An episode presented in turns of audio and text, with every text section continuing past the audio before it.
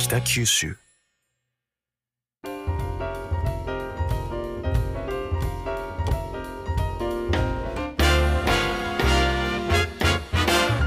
おはようございます。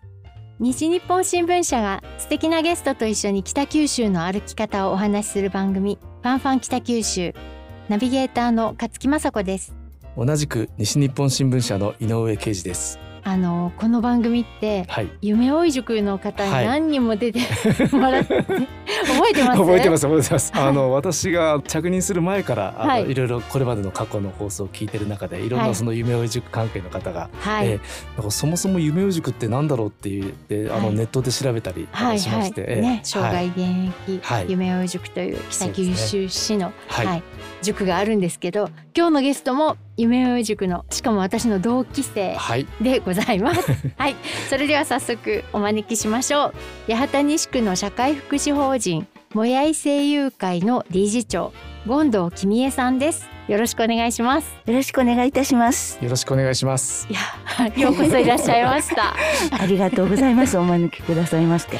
はあの前回北九州勤務してた時はいに夢追い塾で一緒になって、はいでまあその前からね、うんあのいろいろお仕事で知ってはいたんですけど、はいちょっと今日満を持してはい権藤さんに来ていただきました。はいであの社会福祉法人のね理事長ということでご紹介しましたけどもうゴンちゃんはねコミュニティラジオのナビゲーターとか女優さんとかはい。いろんな顔を持つまあ北九州ではねかなりの有名人。うん。もうどこに行ってもいるゴンちゃん いろんなところで会いますよい、ね。はい、何人かいるという噂も自分で言っちゃった。くまモンみたいな感じ。そうなんですね。いや本当にそうじゃないかなっていいううぐらいいいろんなところに。もういろんなところにいらっしゃるんですよ。で本当そういうねちょっとお忙しい中今日は来ていただいたんですけどえまずはまあ本業であるはい、もやい声優会という社会福祉法人についてはい。ちょっとご紹介していただこうかと思います。はい、えー、もやい声優会はですね、はい丸12年経ったところですね。あそうなんですね。ですから、うさぎ年の2011年に、はい、えーできまして、はい、そしてちょうど一回りしたところでございます。う。ん。はい。であのどういった事業をしているかと言いますと障害福祉事業とうん。保育園とかのね、はい。保育事業、そして高齢者の介護事業。プラスしていろんな方のですね、うん。生活を守るような、えー生活支援はい、の事業などもしております。コミュニティカフェをしたりとかですね。はい、はい、はい、いや本当に手広くね、うん。やってらっしゃってしかも保育から高齢者の介護までだから、はい。世代も幅広いはい、うんですよね。そうですね、ええ。うんうん。でそのもやい声優会ってもやいはひらがなで、で成人君子の聖という字にお友達の友と書くんですけど、はい。もやいという名前に込めた思いっていうのは？はい。もやいというのはですねはい。もともと社会保障制度が今みたいにはい。なかった時代にですね、えーお互いに助け合いましょう、分かち合いましょうというような団体が漁村にありましてはい。その相互扶助はい。の団体の名前なんですけど、はい。そこから名前を取ってます。なるほど。ですからみんなで、はい。えー地域の、まあ、いろんな、あのールールとかですね、はい。規則とかあるでしょうけど、はい。まあ、行政からいただくものとかですね、はい。ですけどそうじゃなくって地域の顔見知りになってみんなで共に助け合おう、うん。分かち合おうというようなはい。意味を込めてですね、はい。名前をつけております。はい、うーんなるほどですえね。ーそう漁村にあるっていうのは、ええ。あの船を繋ぐのもやいって、あ、そうですそうです。ね。もやいあいいです船ね。とかですね、はい。結び方ももやい結びとかですね。はい。はい、今でもあの沖縄とか、はい。え多分九州でも地域によってはですね、はい。もやいするとかおもやいするとかって使われてると思うんですけど、あうん。そうなんですね。はい、なるほど。でそのねええ。高齢者施設えね、え。あの経営されてますけれども、はい、コロナの時期って相当大変だったんじゃないんですか？そうですね。やはりあの従事してるスタッフたちはかなり気は使ってましたうね。ん。ええ。ですよね。もう、はい。やっぱり日本全国でね、ええ。クラスターええ。発生しましたとか、はい。あの面会ができませんとかいろんなニュースがね、あはい。の新聞紙面とかも賑わせてましたけれども、そうですね。近藤さんの施設はい。ではええ。面会は OK なんです。え。はい、それもコロナの最初から？はい、コロナのえーとですね、はい。緊急事態宣言がはい。4月8日に出て、はい。それから確か2ヶ月ぐらいは制限してたと思うんですけど、えええその後はですね、はい。あの面会はずっと変わらずさせていただいております。していただいて。いやー、はい。よでも それはもう稀なケースですよね。そうですね。あの周りに聞くとですね、ええあまりそのいや会えないよ。まあ今でも会えないところがあるのでえお聞きしますので、ね、みんななんかこうはいタブレットでええ動画電話やってるとか、ガラスガ窓越し越しとかですうね。んって言えわれてて、はいいやよくそんな決断をされましたね。そうですね。えそうですね。あの私の、えー友人がですね、はい。えー認知症のおばあちゃんがいて、はい。施設に入ってたんですけど、はい。結局まあコロナのことがあってですね、会えないまま亡くなってしまったという悲しいことがあってですね。はい。ええそういうのを聞く中でやはりもういつ亡くなってもおかしくないような方たちがうん。入居されていらっしゃいますので、うん。そういう方たちが会いたい人に会えないとか、はいうん、言葉を交わせないとか、触れることもできないとか、あまりにも悲しすぎるなと思って、はい。まあ、人として生きていく中で、ええ。やはり人とのつながりがあって。こう幸福感も高まりですから、うん。やはり会えないというようなことうんはしたくなかったんです。へでえ。も最初はですね、ええ。あのスタッフからうん。反対はあったんです。うん。そりゃそうでしょう。はいはい。ねだって責任取れますかとか、ええそうそうですね。いう話になりますよね。そうですね。うん。うんええ。ですけど、ええ。まあコロナのうん。やはりきちっとですね、感染対策をきちっとすればはい。感染しないはずだと。はい。怖がらずに、はい。専門家のアドバイスとか受けたんですか？うんはい。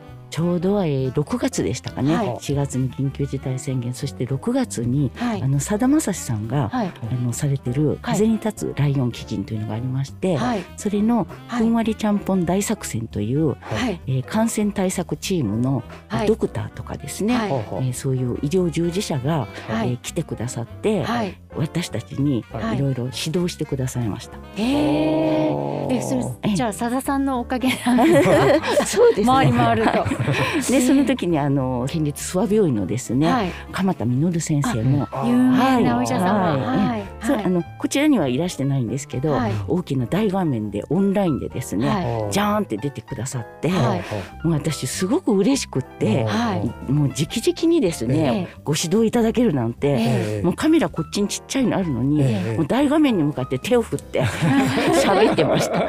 あそうですか向。こうには見えないと思うんですけど私が。なるほど。じゃあそのえふんわりちゃんぽん大作戦が、はいまあ、はいあのお願いした一種というのが鎌田先生で、で鎌田先生が権藤さんに画面越しにはい、うんこういう対策しなさいっていうのを教そうでえてください。すね。はい。まあそういったこともあり、うんスタッフのモチベーションも高まりですね。はいしっかり感染対策をすれば、えかからないはず。なうん。自分たちが持ち込むっていうことですから、はい。入居されてる方ははい。陽性者ゼロですからね。あそうですよね。はい。だって下界とね、はい。シャットアウトしてそうでるからすそうです。ねだから陽性に入居者さんがなるってことは、はい。私たちがうん。医療従事者、まあ介護従事者が持ち込まなければならないわけなので、はい。とにかくそこでシャットアウトする。なるほど。それとその面会に来られるご家族の方にも同じルールを守ってもらう。はい。そうですそうです。ええそれで全然感染者出なかったんです。そうなんです。ずっとですね、すす結構施設にもオープンにしてて、ええ。あの貸し出しスペースもいろんな方出入りしますし、にもかかわらず、去年の7月までですね、いはい。陽性者ゼロだったす。ごいですよね。はい。あの、はい。だってデルタ株の時とかもすごい患者数増えてたけど、はい。そんな時も全然。はい、うんゼロだったんですよ。でもご家族は喜ばれままあうん。入居者さんもね、はいはい。ご家族も喜ばれましたでし。ょそうですね。ええ。ん。まあ最終的にはい。陽性者出た時はですうん。ね、終末期になられてる方は、あ居室までご家族がはい。こう来ていいよってことになってて、は毎日来られてるおばあちゃまがいらっしゃったんですけど、うん。おじいちゃまのために、ええはい。えそのおばあちゃまが、ええー陽性になられあでその終末期迎えられてるうん。おじいちゃまが陽性になり、ん。あと何日かっていうところで陽性になってですね、それは少し残念なお話なんですけれども、うん。そこからずっとあの広がってですあね、ーそこで初めて、はい。はい。あそうだったんですえね。えーうん。なるほど。どでもねやっぱりええ。社会福祉法人でそういうね、ええ。勇気ある決断、はい。でねその最後にコロナになられた方は残念でしたけれども、ええ。それまでねはい。あの陽性者が出なかった時はえやっぱどれだけ皆さんね、はい。そのありがたく面会ができたことか。えそうですよね。やっぱね会わないとちょっとはい認知症が進んだりするとかも言われるじゃないですか。はい。はい。そうですそうです。やうんっぱ私たちの仕事ははい。長くどれだけ長く生きられるかっていう長さよりもどれだけ幸せでうん生活できるか生きるかということなので私たちは幸せで笑顔で生きるお手伝いをさせていただいてますのでうんははい。そういった観点からもですねはい。面会は続けてよかったと思ってます。うん。なるほどですね。うんでしかもね驚くべきことにはい。その面会だけではなくて、はい。びっくりするような職員募集もされたんですよね コロナの最中に。そうですね。コロナの最中ですよね考えてみれば。はい。はい、はい、ええ。ちょっとそれをご紹介いただいていいでしょうか？はい、我が法人ではですね、はい。えー赤ちゃん職員。はいを採用しておりまして、はい。赤ちゃん職員が今ですね、はい。もう60名超える登録者が、へー。赤ちゃんというからにはそれ何何歳ぐらいの人のことを言うんでしょうか？おおむね012歳です。あ職員職員です職員。だからあの、はい。職員の平均年齢計算したらかなり若いですよ。そうですよね。もうね。ええ。もう権藤さん私と同い年ですから、はい。はい。もうそれが赤ちゃんのおかげでぐぐっんとと下がると。下がるわけですね平均年齢が。はい、はい、もうすごいですよ。だから当毎然日。ご自身では出勤できないので、ええ。保護者に付き添われて出勤してくるんですですね。ね。はい、ママが抱っこしてですね。はい、連れてきます。うん。でその職務内容は、職務内容はですね、はい。はい。特別養護老人ホーム、はい施設の中をお散歩することがお仕事なんです。ですかまああの公園お散歩行ったりしますよね。はい。はい。まママが赤ちゃん連れて。えで公園を散歩してると同じ感じです。えで特にその高齢者がいらっしゃるからといって、はい。えー何か一緒にゲームしましょうとか、はいはい。何か一緒にやりましょうではなくって、ええはいええ。普通にお散歩してもらって中を、そうすると知らないうちに自然に「あらあら」って声かけるんですよ。ああ、うん。おじいちゃんおばあちゃんそうが自然にはい。交流していくうん。というのが自然に知り合いになっていくというのが目的なんですよね。なるほどなるほど。なるほど。さあ今から触れ合ってくださいじゃないわけですね。えもう自然に手が伸びる。そうそうそう。だからもう出勤時間とかもですね、はい。フレキシブルでいつでもどうぞ。いいいな。赤ちゃんとママが、はい。あのご都合の良い時に赤ちはいゃんがごちご機嫌のいい時うんうんうん。そうですよね。ってそうことで、ですね。はい。へへえいいですね。はい。い。はい。やでそのなんで報酬？ええお給料とか出るんですかあ、赤ちゃん。給もちろんです。職員ですので、ええはい。お給はですね、はいおむつと粉ミルクーです。あ なるほど。はい自分の食いぶちをそこで稼ぐわけですね。はいなるほど、ええそうなんですか。でもね、なんでそのコロナの最中にはい。そんな赤ちゃん職員制度とかを始めようと思われたんですか？もともとはですね、はい。えっ、とちょうど2020年、はい、はい、えーはい。令和2年ですかね。はい。コロナの最中ですね。はい、コロナの最中です。はい、もう本当コロナベビーなんですけど、はい、えっ、と私の娘に子供が生まれまして、はい、はい。孫です。はい、はい。はい、が、えー生まれたのが6月。はい、はい。で、えーうちの娘も仕事してましたが、産休育休取ってですね、うんうんお家でまあ、育児に、はい。初めての育児に関わるわけなんですけど、はい。1ヶ月もするとですね、家の中に赤ちゃんと2人だけでいると、うん。やはり気持ちがね、うん。見入ってしまうからって言って、はい、まあ、うちの施設にですね、はいちょうど1ヶ月なった7月から、はい。はい通勤じゃないけど来るようになったわけです。まあええ娘さんにとってみればはい里帰りみたいなもんですそうですねよね。お母さんのいらっしゃるところにはいね。でも実はそれがお孫ちゃんにとってははい初出勤だった。初出勤だったんです。なるでほども自然にこうそこの施設の、はいうちの施設1階カフェがあったりはい。しますので、そこでなんかお茶飲みながらええ。赤ちゃん置いてたり。でまあ、ちょっとその前から赤ちゃんも来れるようにっていうことで、ベビーベッド置いたりしてたんですよね。はいおむつ替えたりできるに、うんうんはい。でそこに寝させたりしてると、おばあちゃんたちが見つけてうん。こう近寄ってくるわけですよ。へでえも嬉しそうにええ「可愛い可愛いってうん。すごく言われるわけですよ。ええ。でおばあちゃん喜んでくれるし、うん娘もはい。もう初めて産んだ子供うん。可愛い可愛いってうん。あれだけ言われるとん。もう嬉しくなるわけですよ。気分いいですよね。はいはい。でお孫ちゃんもご機嫌で。そうですそうです。いろんな方に声かけていただいて、であれ？と思って、うん。もういろんな方がですね、はい。寄ってきて喜んでくださる、えこれってうん。こんなに笑顔うにん。おばあちゃんたちがはい。なってるってすごいなと思いまして、はい。これもう少しうん他のママも赤ちゃん連れてきたらどうかなって思ったんですよ。えなるほど、ええ。それが赤ちゃん職員募集のきっかけなんですはいね。はい。ですからもう8月にはもうはい。1ヶ月経って、はい。その8月にはですねはい。チラシのを作って、はい。はい、えもう募集をかけようと、ははい。い、もうスタッフたちはえーって感じで、はい。ね、これ老期に届けなくていいですかとか、ああー職員なんで 職員採用っていうそうでことですすね。ね。しかもねええ児童労働ですからね、はい 乳児ですよ。本当ですね。はい、うん。えーで、うん。そのチラシを配ったらやっぱり応募があったわけです。そうですね。あの最初はやっぱりなかなか広報できなくって、はい。えまあ、コロナのこともありますし、で初めてのはい。あの外部からの出勤してきたのが3月でした。あ、そうですか。ええ。翌年のね、はい。21年のそうです3そうです月なんです。はね。い。はい。でそこからはまあはい。少しずつ口コミで、はい。はい、広がりうん。ええうん。増えていき、なるほどですね。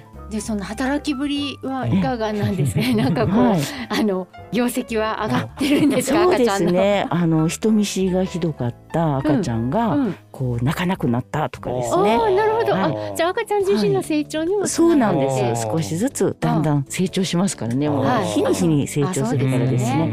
でおばあちゃんにとってもですね、はい。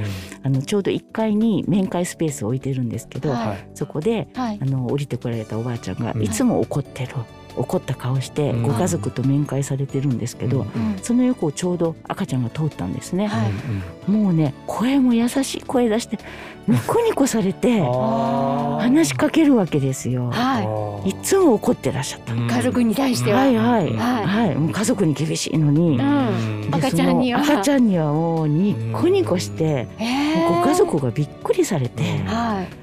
うん、もうこんな笑ってるのもう本当久しぶりに見たって感あじ。あー。ええじゃあおばあちゃんの精神衛生上もすごくいいですよね。そうですね、うん。笑うってやっぱりねうん。免疫高めますしね、そうですね。絶対いいですよね。そうですよね。ね。だから権藤さんがおっしゃったそのはい幸せに生きてもらうっていうのにはい、赤ちゃん職員がええ。大貢献してるわけですね。そうなんです。うん。そしてママたちもですね、うん。少しずつこうお友達の輪が広がっていき、はい、そっか。一人で孤独に育児をするのではなくて、ええうんはい。ママ友ができたり、はい、ええ。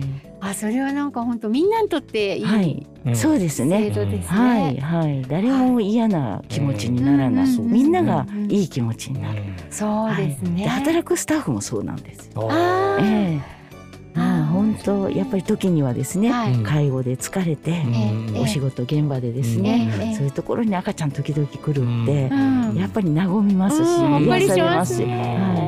はでおばあちゃんたちは、うん今日赤ちゃん来るかねって、うん。楽しみに待ってらっしゃったり、へうんえ明日は来るかねとか、あうん。いいですね。うん。なんかね、うん待つことがあるっていうのは、ね。やっぱ明日生きるはい。ね希望につながるから。そうですね、うん。なかなか特養とか入るとですね、うん。そういう時間ないですもんね。ううん。んそうですえね。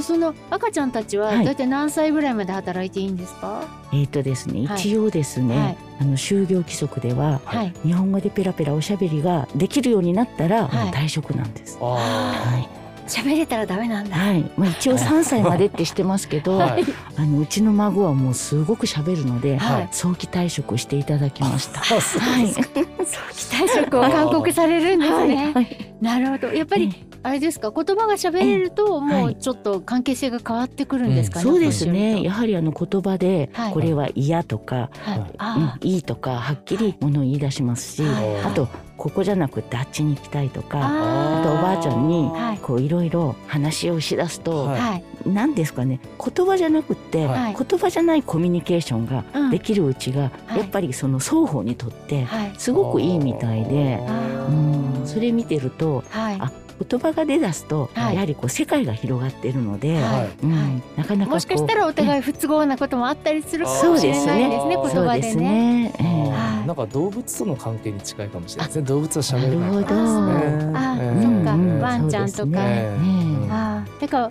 お年寄りも無条件に可愛がれるんですかねそうですね。うん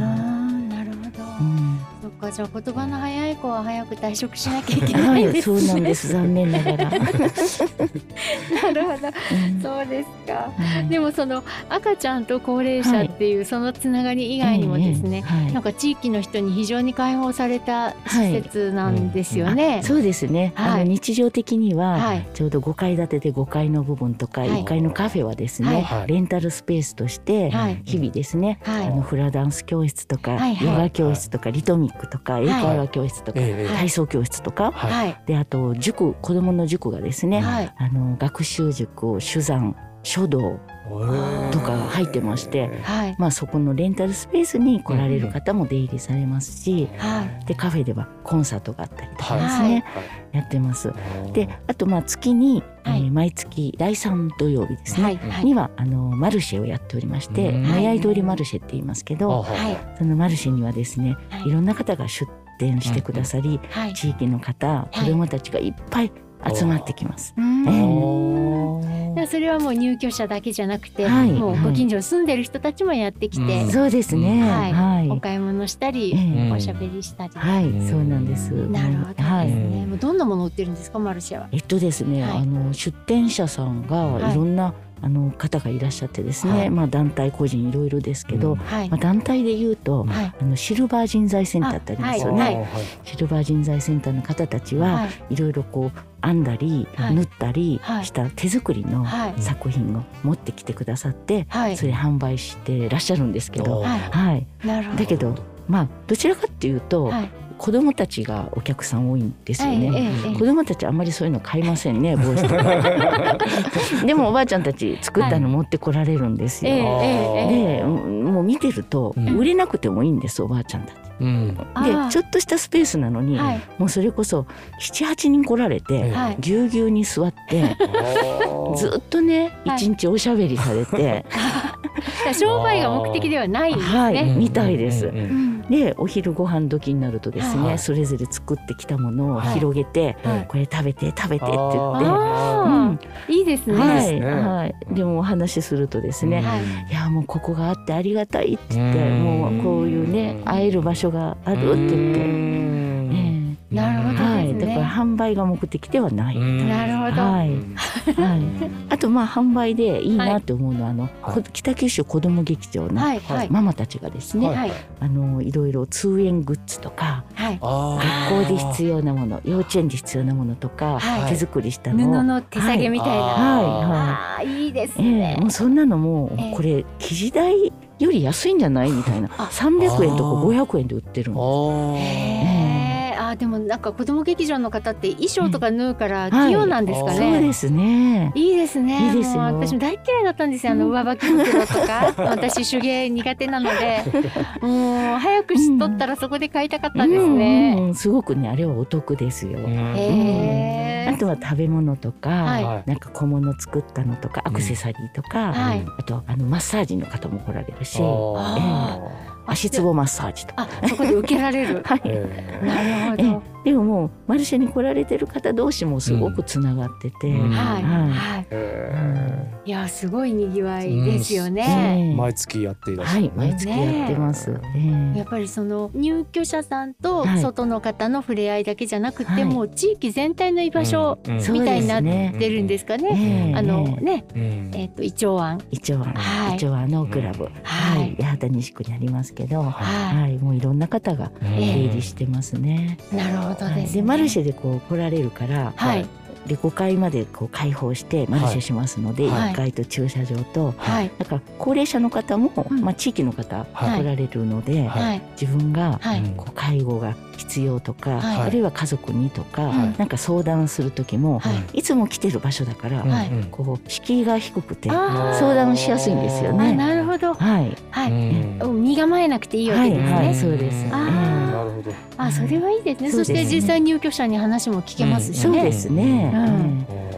ですから地域の方も結構利用してくださったりしてますし、あと子どもたちもですね、はい。そのマルシェではい。来るし、夕方になると塾に来られたりするうん。ので、あもうなんか夏休みとか春休みとか、はいはい。もう毎日来るんですよ。あもう学童保育状態ですね。そうですね。いいですね。はい、もう勝手に来て遊んでますね。あー。でも親は助かりますね、そうですだってね。多くの人の目があるからうん安全だし、はいそうですね。そうねなんです。でちょうどもう南側が隣接して公園があるので、はい。はいもう公園で遊んで、はい。昭和に来て遊んでみたいな 流れがあるみたい。へえそうです、、はい。やもうちょっと楽しいお話は尽きないんですけれども、はい。ちょっと今日はお時間が、はいはい。やってきておりますので、はい。えー続きのお話は来週とはいい。うことにしたいと思いますが、はい井上さんいかがでしたか、なんかいろいろ画期的ですよね。その赤ちゃん職員にしても、そのいろんな人の居場所になるといいますね。うんなんかもうそのまま全世界で応用できるんじゃないか、うん赤ちゃん職員とかもですね、うんと思ったんですけどう、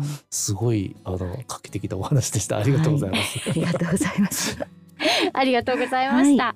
はい、えー本日は八幡西区で社会福祉法人もやい聖友会の理事長をなさっている権頭喜美惠さんにお話を伺いました。ありがとうございました。ありがとうございました。ありがとうございました。ファンファン北九州では皆様からの感想を募集しています。ハッシュタグファンファン北九州でご意見ご感想をお寄せください。スマホアプリのポッドキャストや Spotify、ボイシーでは今日のお話のディレクターズカット版として放送できなかったお話が聞けるほか過去の放送のアーカイブも聞けます。それでは次回のファンファン北九州もお楽しみに。